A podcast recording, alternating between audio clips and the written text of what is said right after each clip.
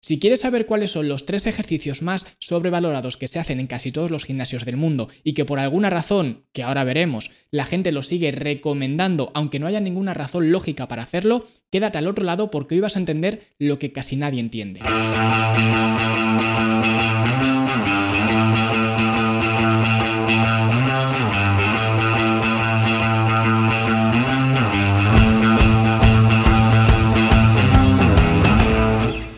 Y si quieres descargar un programa de entrenamiento ya estructurado y que no tenga estos tres ejercicios de los que vamos a hablar a continuación, puedes ir a fitnesslanube.com barra lanzadera y descargar la primera fase del programa lanzadera, que es el que hacemos en la academia, y ya lo tendrás listo, disponible para empezar a entrenar. Y ahora sí vamos a meternos en vereda porque hoy hay muchas cosas de las que quiero hablar y lo primero que quiero decir es que los ejercicios que voy a mencionar a continuación no estoy diciendo que sean malos ejercicios o que no se deban hacer bajo ningún concepto, no estoy diciendo eso, simplemente estoy diciendo que son sobrevalorados. Y si observamos, según la RAE, sobrevalorado significa otorgar a alguien o algo mayor valor del que realmente tiene. Y esto es justo lo que ocurre cuando un conjunto de ejercicios los llamas ejercicios básicos que justamente los estás sobrevalorando, porque sí, estoy hablando de la clásica sentadilla con barra, el peso muerto y el press de banca, los tres ejercicios más sobrevalorados que hay. Y vamos a ver algunos principios básicos de por qué digo que estos tres ejercicios están realmente sobrevalorados. Así que, para empezar, si no eres un powerlifter, no son ejercicios básicos, es decir, estos tres ejercicios se consideran ejercicios básicos en una rama, en un deporte de fuerza que es el powerlifting, lo que significa que si tú eres powerlifter, estás compitiendo en estos tres ejercicios, lo que significa que para ti sí son ejercicios básicos, pero para el resto del mundo no. Y es lo que vamos a ver a continuación, porque yo siempre hago énfasis en el trabajo de musculación, que es lo que creo que es lo mejor para mantener sanas las articulaciones, la masa muscular, para combatir la sarcopenia, etc. Y básicamente uso la palabra entrenamiento de musculación. ¿Y por qué utilizo esta palabra? Porque es la que mejor describe lo que yo quiero, digamos, expresar. ¿Por qué? Porque al final se trata de buscar la función que tiene un músculo y sobrecargar esa función. Por ejemplo, si yo quiero entrenar los bíceps, tengo que ver qué es lo que hace el bíceps. Y en este caso, la función principal del bíceps es la flexión de codo. Por lo tanto, si yo quiero entrenar el bíceps, si quiero sobrecargar el bíceps, lo que tengo que hacer es coger una carga en la mano y con esa carga en la mano, con esa resistencia, flexionar el codo. Por eso es trabajo de musculación, porque estoy trabajando el músculo. Esto es muy simple y debería ser tan simple que cualquiera lo pueda aplicar en cualquier ejercicio. Y otro principio básico que tenemos que tener en cuenta para entender lo que voy a explicar a continuación es que una contracción isométrica es inferior a una contracción dinámica para generar masa muscular. Es decir, si yo quiero fortalecer la musculatura, si quiero incrementar la musculatura, debería centrarme en las contracciones dinámicas, es decir, el movimiento efectivo de la articulación, y no en una contracción estática sin movimiento, porque además, si esto fuera cierto, si nosotros asumiéramos que es mejor tener una contracción isométrica, es decir, sin movimiento en lugar de una contracción dinámica, es decir, con movimiento, estaríamos asumiendo que simplemente con poner los codos o el codo a 90 grados y sostener pues una botella de agua o algún tipo de resistencia y no tener movimiento alguno, eso sería el mejor trabajo para el bíceps. Sin embargo, esto no es así. Cuando yo quiero trabajar el bíceps, es lo que he dicho antes. ¿Qué es lo que hago? Me muevo a lo largo de todo el rango de movimiento de la articulación. Esto es una contracción dinámica en lugar de una contracción isométrica. Y por eso este principio lo aplicamos en casi todos los ejercicios, sin embargo, curiosamente, en algunos ejercicios no lo aplicamos y no solamente que no lo apliquemos, sino que además, a pesar de eso, los consideramos uno de los mejores ejercicios a pesar de estar trabajando bajo una contracción isométrica en lugar de dinámica. Y solo con estos dos principios, que hay muchos más, pero simplemente con estos dos, ya podemos ver por qué estos tres ejercicios, el peso muerto, el press de banca y la sentadilla con barra, son ejercicios sobrevalorados. Y vamos a ver por qué, vamos a ver cuáles son los problemas o algunos de estos problemas, porque tampoco me quiero extender mucho más, porque además ya he creado contenido alrededor de estos ejercicios más en profundidad. Así que simplemente quiero mencionar pues algunas limitaciones que pueden tener estos ejercicios y que efectivamente los convierten en ejercicios sobrevalorados. Para empezar, el peso muerto, la gente dice que el peso muerto es un ejercicio muy bueno para trabajar la espalda. De hecho, hay algunas personas que reivindican que el peso muerto es el mejor ejercicio para trabajar la espalda. Sin embargo, si observamos el movimiento, vamos a ver que todos los músculos de la espalda trabajan bajo una contracción isométrica, no dinámica. Es decir, los músculos de la espalda no hay movimiento en ellos. Donde hay movimiento, donde principalmente se genera ese movimiento, es a nivel de la cadera, no a nivel de la espalda. Por tanto, podríamos asumir o presumir que el peso muerto es un ejercicio decente para trabajar los glúteos, pero no la espalda. E incluso trabajando los glúteos vemos que el peso muerto tiene ciertas limitaciones, que además ya hice un vídeo en YouTube explicando cuáles son estas limitaciones y cómo se pueden de alguna forma corregir para hacerlo más eficiente. Pero en todo caso no podríamos decir que es un buen ejercicio para trabajar la espalda cuando la espalda está trabajando bajo ese principio o bajo esa contracción isométrica, es decir, sin movimiento, porque si aceptamos esto, tendríamos que aceptar lo que he comentado antes del bíceps. Si aceptamos que el peso muerto es el mejor para trabajar la espalda, a pesar de que la espalda no se mueve en una contracción dinámica, sino en una contracción isométrica, tendríamos que asumir también, bajo ese mismo principio, que poner el codo a 90 grados y sostener algo de resistencia es lo mejor para trabajar los bíceps. O dicho de otra forma, también tendríamos que asumir que poner una mano contra la otra y apretar sería lo mejor que podríamos hacer para trabajar el pectoral. Y por esa razón también, que esto no viene a cuento, pero por esa razón también, muchas veces estos estudios de electromiografía en realidad nos dan información bastante sesgada o bastante miope. Porque por esa misma razón, si yo cojo una mano y la otra y las junto y aprieto y me pongo los electrodos de la electromiografía en el pectoral, el estudio va a percibir que mi pectoral se está activando muchísimo. Sin embargo, a pesar de que se esté activando muchísimo, todo el mundo sabe que una mano contra la otra y apretar no es lo mejor que puedo hacer para trabajar el pectoral. Y sin embargo, a nivel de electromiografía, sí que lo podría ser. Porque la electromiografía me está dando la activación muscular. Por eso muchas veces cuando hablo de ejercicios, la gente me dice, no, pues según este estudio de electromiografía se ha demostrado que este músculo se activa muchísimo. Y yo no digo que sea mentira. Yo no digo que no se active. Pero tenemos que ver cómo es esa activación.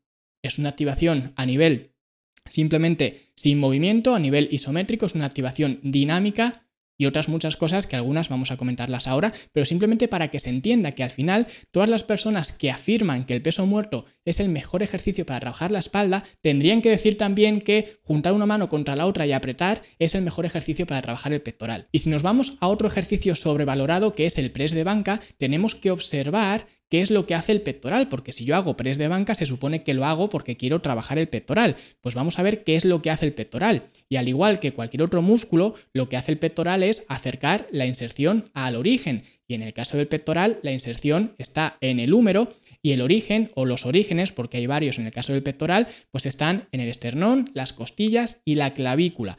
Lo que significa que mi objetivo, si yo quiero trabajar el pectoral, es acercar lo máximo que pueda la inserción, es decir, el húmero, al esternón principalmente, o a la clavícula, o a las costillas, pero acercarlo lo máximo que pueda. Y si observamos el press de banca, si observamos la posición final, que es cuando más cercanía hay, vemos que si analizamos la distancia entre el húmero y el pecho, o el, mejor dicho, entre el húmero y el esternón, vemos que hay mucha distancia.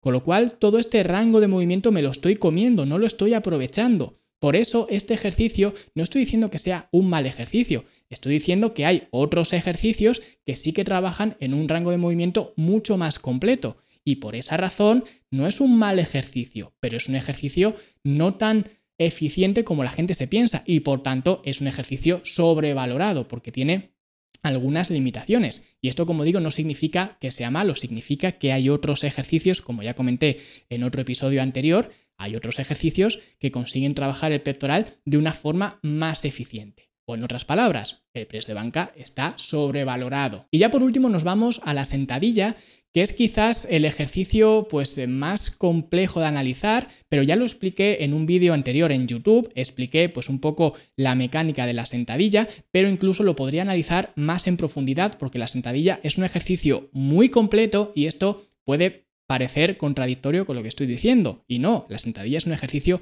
muy completo, involucra mucha masa muscular y por tanto es un ejercicio donde ocurren muchas cosas y por tanto se puede merecer incluso un episodio dedicado a la sentadilla. Sin embargo, que ocurran muchas cosas no significa que todas esas cosas sean buenas, pero lo importante para entender por qué la sentadilla es un ejercicio que está sobrevalorado es entender el torque, porque cuando entendamos esto vamos a entender por qué efectivamente la sentadilla está dentro de este grupo de los tres ejercicios más eh, sobrevalorados. Porque para empezar, el torque es simplemente la fuerza de torsión, que para lo que nos interesa, el torque básicamente es la fuerza que tienen que hacer nuestros músculos a través de las articulaciones para levantar una carga. Esto es muy sencillo y ya digo, se puede complicar un poco más, pero para lo que nos interesa, la explicación del torque sería esta. Y la ecuación que utiliza el torque, que utiliza esta tensión en el músculo, es básicamente esta. Torque es igual al brazo de palanca por la carga. La carga es pues la carga que tú estás levantando en un ejercicio y el brazo de palanca, que es lo que poca gente se para a pensar, es otro factor que pues afecta al torque, lo que significa que si yo tengo un brazo de palanca de cero, pero estoy moviendo mil kilos, mil por cero es cero, hay cero torque, cero tensión. Y esto es lo que le ocurre a mucha gente, por ejemplo, cuando hace prensa de piernas, que se cargan la prensa llena de discos y discos y discos y luego mueven pues la rodilla un poquito y ya está. Sí, estás moviendo muchísima carga, pero ¿cuánto brazo de palanca hay? Prácticamente cero, con lo cual no estás haciendo nada, es absurdo. Y esto es objetividad, esto no es subjetivo, esto no es mi opinión, yo no estoy dando mi opinión, simplemente esto es lo que es. Y un ejercicio podemos observar cuál es el torque que tiene en el punto donde más torque hay. Es decir, como hay una contracción dinámica, que esto es lo que debería ocurrir en cualquier entrenamiento de algún grupo muscular, una contracción dinámica, pues evidentemente va a haber partes donde va a haber más torque que otras.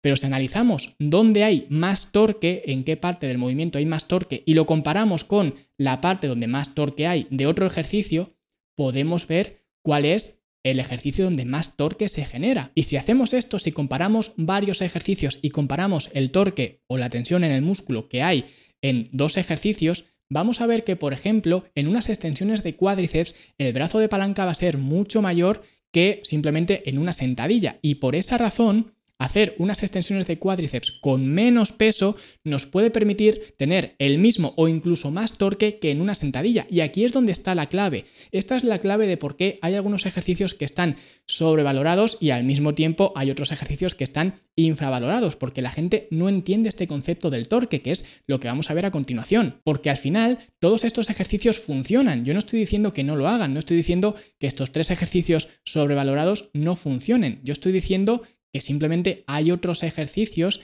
que son más eficientes, básicamente porque con menos carga puedo conseguir tener más tensión, tener más torque. ¿Y por qué esto es importante?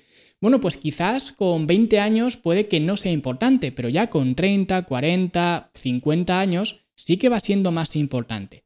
Porque cuantos más años cumples, más importante es cuidar de tus articulaciones. Y esto se hace una prioridad conforme más envejeces. Y de hecho, a mí me ocurrió siendo relativamente joven, o al menos me considero relativamente joven, porque la razón de que hoy os esté explicando esto es porque hace 5 o 6 años ya empecé con ligeras molestias articulares, muy ligeras, muy leves, no me impedía hacer nada, pero simplemente el darme cuenta de que ya, pues según iba cumpliendo años, ya con 27 años o por ahí, ya iba teniendo molestias articulares, eso no era una buena señal.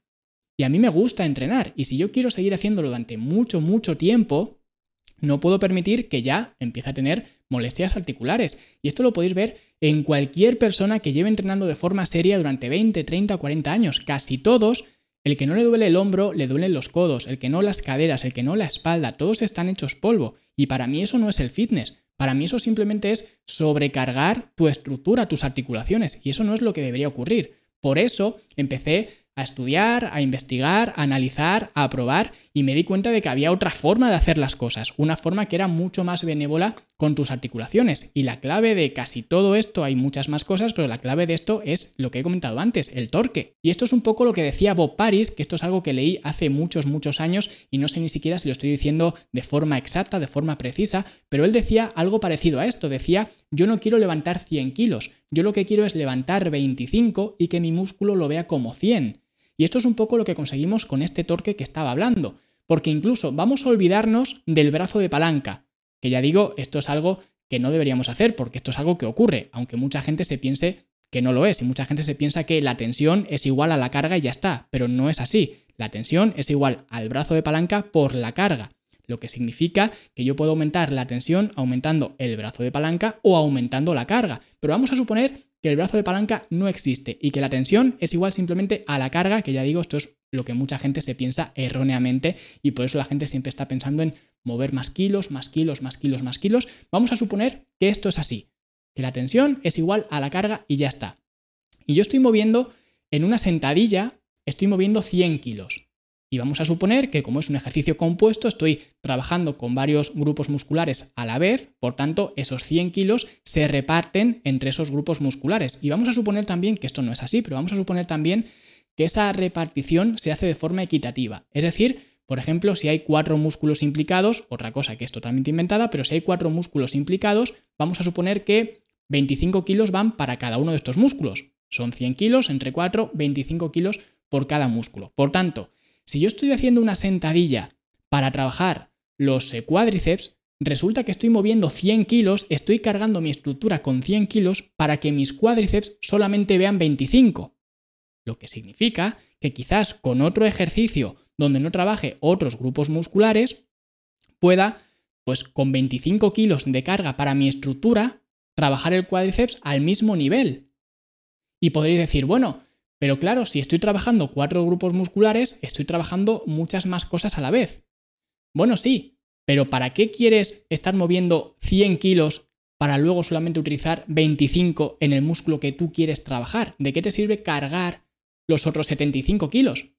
No te sirve de nada. Por eso digo que este tipo de cosas es lo que genera un estrés innecesario a nivel articular.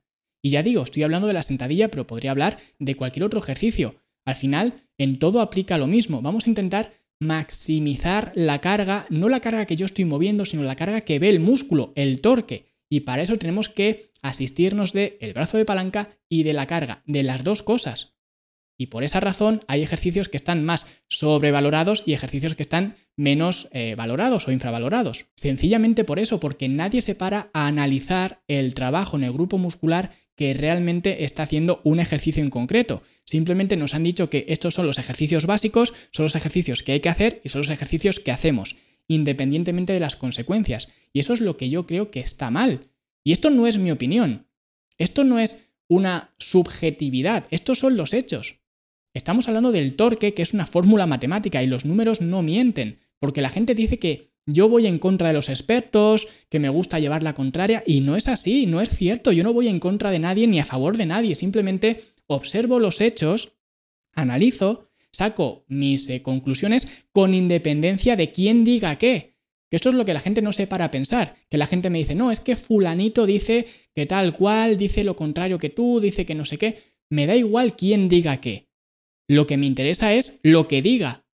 Y una vez que he analizado pues esa información, yo esa información la proceso, la analizo y saco mis conclusiones con independencia de quién sea lo que haya dicho. Porque yo no quiero que me creáis a mí. Y de hecho esto siempre lo repito en cada uno de los episodios. No quiero que me creáis. Simplemente quiero que obtengáis esta información y hagáis lo mismo que he hecho yo. Que utilicéis esa información para sacar vuestras eh, propias conclusiones. Pero si sois tan cazurros que seguís diciendo, pues es que fulanito sigue recomendando estos ejercicios y fulanito es que está mucho más fuerte que tú. Es que no os enteráis de nada porque estáis condenados a repetir como un loro lo que dicen los demás sin pensar por vosotros mismos. Sois como monigotes sin cerebro, simplemente os meten una información ahí y vosotros la repetís, la repetís y no tenéis capacidad cognitiva para sacar vuestras propias eh, conclusiones, porque además hay algunos que son incluso más estúpidos que cuando digo este tipo de cosas y hablo de ejercicios sobrevalorados, como por ejemplo esto, cuando hablo de ciertos ejercicios que son eh, tomados como ejercicios de los dioses prácticamente, y digo pues que tienen limitaciones, como estoy hablando ahora, pues hay mucha gente que me dice, bueno, ¿y por qué te voy a hacer caso a ti si hay otra gente muchísimo más fuerte que tú y que dice lo contrario? ¿Por qué me voy a fiar de un flaco como puedes ser tú y demás? Y en realidad lo que estás haciendo es un hombre de paja, porque me estás atacando a mí en lugar de atacar los argumentos que estoy dando, lo que significa que estás dejando ver tu ineptitud y tu ingenuidad, porque me estás atacando a mí en lugar de rebatir los, los argumentos. Y además es que eres tonto, porque incluso hay gente, por ejemplo, cuando hablé de los mejores ejercicios para el mejores que el press de banca, pues hubo gente que me atacaba y me decía, ¿por qué te voy a hacer caso a ti si tú eres un escuálido, un flaco, un no sé qué? Atacándome a mí en lugar de los argumentos. Pero además reflejan que son ingenuos, que son ineptos y que son estúpidos, porque además, si se meten conmigo, por ejemplo, que ya digo, no es que me moleste que se metan conmigo, lo que me molesta es que no hagan caso a la información y se metan con el emisor, con el mensajero. Si al final lo que digo yo lo puede decir cualquiera. Y de hecho, volviendo al tema del press de banca, si no me hacéis caso a mí, hacedle caso quizás, no sé, a Dorian Yates, por ejemplo, que es puede que uno de los mejores Mr. Olympia de toda la historia. Y él decía lo mismo, él no hacía press de banca porque no le gustaba. Y no lo hacía. Entonces, ¿qué pasa? Que antes no me hacías caso porque el que decía eso era yo, pero ahora, si somos yo y también Dorian Yates, ahora ya la información ya es mejor. ¿No? La información sigue siendo la misma. Lo que pasa que eres tú que no es capaz de entenderla. O lo mismo con esto. Si yo hablo de estos tres ejercicios que son los ejercicios más sobrevalorados que hay, a lo mejor no me crees porque ¿quién es Luis para decir esto? Bueno, pues al final yo estoy exponiendo unos hechos. Y por ejemplo, Joe Bennett, que es eh, uno de los entrenadores de eh, Terence Ruffin, que es un Mr. Olympia, ¿vale? O sea que está en el top del top, que algo de ganar masa muscular sabrá. Él dice lo mismo. Los tres ejercicios más sobrevalorados para él son estos tres: sentadilla, peso muerto, press de banca. Quizás por diferentes razones o por las mismas, no lo sé, pero él dice lo mismo. Entonces, ¿qué pasa? Que lo que estoy diciendo yo aquí ahora tiene más validez porque hay otras personas que también lo dicen, otras personas que están más fuertes, más grandes, más lo que sea. No, la información es la misma. Lo que pasa que tenemos que hacer un poquito de ejercicio de pues intentar interpretar, analizar y ver los hechos, ver la información independientemente de quién diga esa información, independientemente de quién sea el altavoz de esa información. Y es un poco lo que intento hacer. Yo no quiero que me hagáis caso a mí, ni que me hagáis caso a mí porque sea yo, ni que hagáis caso a otro porque sea otro. Lo que intento es que entendáis cuál es esta información y cómo podéis, pues, interpretarla para sacar vuestras eh, propias conclusiones. Por eso yo no voy en contra de los expertos. Simplemente saco mis eh, conclusiones en función de los datos objetivos, porque además esto parece que a la gente le duele. Porque en el fitness esto parece la guerra de las galaxias. En el fitness parece que todo el mundo somos Jedi y que nos guiamos por sensaciones y no es que a mí el pecho se me activa más haciendo esto o yo tengo mejores sensaciones con este músculo, con este agarre, haciendo tal, haciendo cual. Y esto no es así. Al final esto es objetivo. De hecho, cualquier ingeniero de estructuras, de ingeniería de estructuras básica, te lo va a decir. Cualquier ingeniero va a ver un, ejercicio y te va a poder decir dónde está la tensión de la carga que tú estás utilizando, dónde, dónde se está yendo esa tensión, a qué zona se está yendo y cuánto, incluso, cuánta es esa tensión a nivel numérico. Por eso digo que esto no es subjetividad, no es mi opinión. Es algo objetivo que ya digo, cualquier ingeniero te lo puede decir. ¿Dónde está la tensión y cuánta incluso cuánta tensión hay? Así que simplemente ya digo, esto es lo que es y son los hechos. Y yo estoy dispuesto a rebatir esto con la persona que quiera, con la persona que quiera contraargumentar o dar pues sus argumentos, lo que sea, porque en definitiva esto no es mi opinión. Como digo, son los hechos. Mi opinión es lo que yo cojo de estos hechos y la opinión que yo me formo en base a estos hechos. Pero los hechos son los que son y no se pueden cambiar. Y por mucho que digáis, es que fulanito dice lo contrario o es que fulanito dice tal cosa, los hechos están ahí y cualquiera que intente rebatir estos hechos, que intente ver que no, que el brazo de palanca no tiene ninguna importancia y que simplemente si tú quieres más tensión, metas más carga. Ya está. Que lo digan y punto. Pero esto, aunque lo diga fulanito, no existe, no se puede hacer, porque no es real, porque esto no lo soporta el papel, porque al final es lo que digo. Mi opinión puede estar más o menos fundamentada, pero es una opinión basada en los hechos, no basada en lo que me hayan dicho, no basada en lo que dice fulanito, no basada en lo que dice el nuevo trainer, coach o lo que sea. Está basada en hechos sólidos y en hechos que no se pueden rebatir, que no son opinables, que son los que son. Y luego, en función de esos, hechos, ya digo, la gente puede sacar las conclusiones que quiera, pero los hechos están ahí. Y tristemente, a pesar de estar incidiendo tanto en todo esto, la gran mayoría de entrenadores que no sorprenda que no van a dar su brazo a torcer, no van a dejar de decir lo mismo que están diciendo hasta ahora, simplemente porque si reconocen que efectivamente esto es real y que al final si tú puedes comparar varios ejercicios y que tú puedes trabajar un músculo utilizando mucha menos carga, lo que significa mucho menos estrés para tus articulaciones y tu estructura en general, si reconocen eso, están reconociendo que hasta ahora han estado entrenando a sus clientes de una forma ineficiente. Y nadie quiere reconocer eso, nadie quiere pues ponerse al descubierto y que pues sus clientes piensen que no son los seres de luz que pensaban que eran. Por eso nadie lo va a reconocer o muy poca gente lo va a reconocer. Y eso es justo lo que me ocurrió a mí, por eso sé qué es lo que pasa, por eso sé que es así. Pero ¿sabéis lo que ocurre? Que al final yo hace pues 5 o 6 años, los años que fuera, yo utilizaba estos ejercicios y los recomendaba hasta la saciedad, simplemente porque pensaba que era lo mejor. Sin embargo, a medida que pues me fui dando cuenta de que esto no era así y por darme cabezazos contra la pared y por eh, pues mis eh, propias eh, circunstancias, pues me vi obligado a ir investigando más, analizando más y demás, y me di cuenta de que había otra forma mejor de hacer las cosas, en ese momento tienes dos opciones. O bien, sigues haciendo lo mismo o sigues recomendando lo mismo que hacías hasta ahora, para que tus clientes sigan pensando que tienes un método sin fisuras, que eres la hostia como entrenador, que tienes un método consistente y tal, o empiezas a ofrecer otro tipo de información, otro tipo de metodología de trabajo, aunque sea distinta a la que venías haciendo hasta ahora. Tienes las dos opciones. Y yo en mi caso me decanté por ofrecer esta metodología, porque es una metodología mejor, más benévola para las articulaciones, más benévola para tu estructura, que te va a proporcionar más longevidad y al mismo tiempo más eficiente para trabajar la masa muscular, que es al final lo que estás buscando. Entonces, si tienes esta metodología o esta serie de principios que puedes aplicar, ¿por qué voy a seguir aplicando la antigua? Y no digo la antigua porque lo que sea antiguo sea malo, me refiero a lo que estaba haciendo antes. ¿Por qué voy a seguir aplicando lo que estaba haciendo antes si sé que hay otra forma mejor? Aunque eso signifique, pues digamos, reconocer que antes, pues quizás no estaba haciendo las cosas todo lo bien que debía hacerlo. Y a mí no me da miedo eso, a nivel de mis clientes. No me da miedo. ¿Por qué? Porque yo hace 5 o 6 años o 7 u 8, cuando empecé a entrenar a gente, yo lo que quería era darle lo mejor a esa gente, darle lo mejor a mis clientes, era lo que yo quería. Y sin embargo, ahora sigo queriendo lo mismo, pero ahora quizás mis métodos han cambiado un poco. Pero mi intención con mis clientes sigue siendo la misma, darles lo mejor. Y no sería justo para mí ni para ellos que supiera que hay otra forma mejor y me lo callara simplemente por mi ego de no querer dar mi brazo a torcer.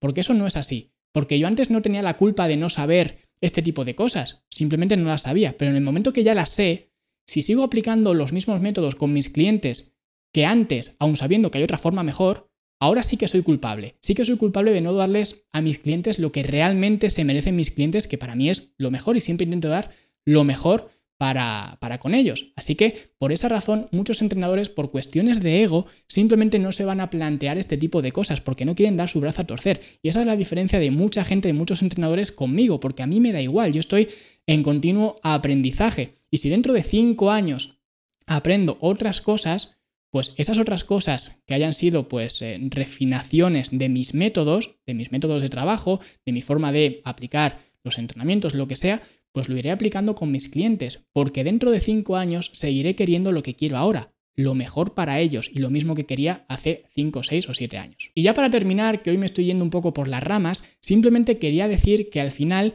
todos los ejercicios te pueden llevar al mismo sitio. Simplemente estoy diciendo que hay pues unas formas mejores de hacer las cosas que otras. Y siempre pongo el mismo ejemplo, siempre pongo el ejemplo de ir conduciendo por la autovía que muchas veces nos encontramos paralelamente un camino rural que va en la misma dirección, en la misma dirección que la autovía.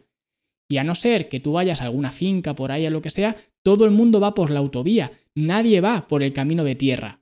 Aunque el camino de tierra técnicamente te vaya a llevar al mismo sitio, porque van paralelos. Sin embargo, todo el mundo vamos por la autovía porque es un camino, pues, más seguro, es más liso, es más ancho, vas más cómodo, gastas menos ruedas, gastas menos combustible. En definitiva, es mucho más eficiente ir por la autovía que ir por el camino de tierra.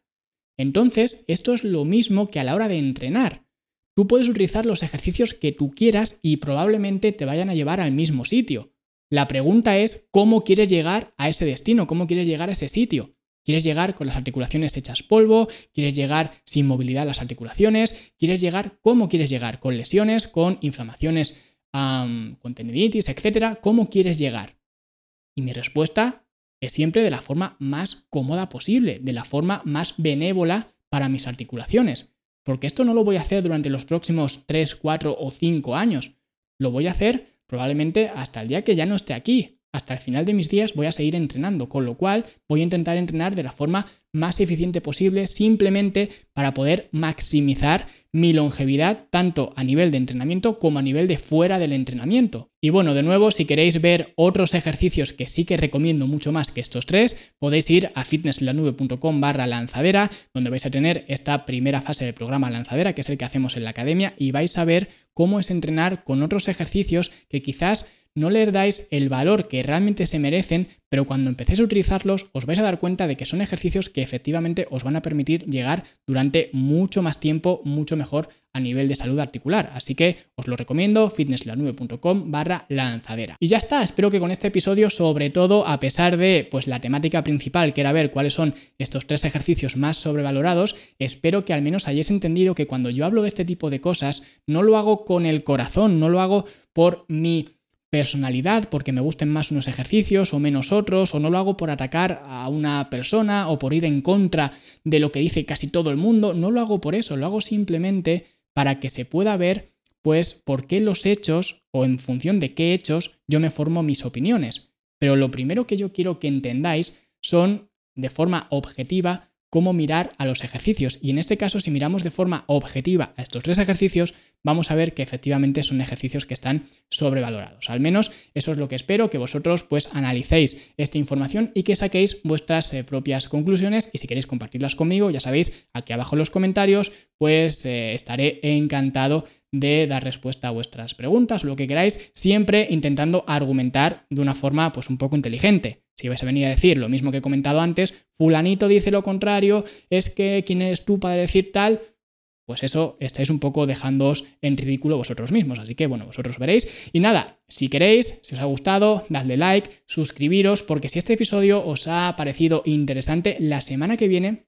vamos a hablar de algo también muy interesante porque vamos a hablar de cuál es la solución a esas personas que con camiseta están delgados pero sin camiseta, sorpresa, están gordos. Así que vamos a ver qué es lo que pueden hacer estas personas para mejorar su forma física y mejorar su composición corporal. Pero esto será como siempre dentro de 7 días. Así que hasta entonces, hasta luego.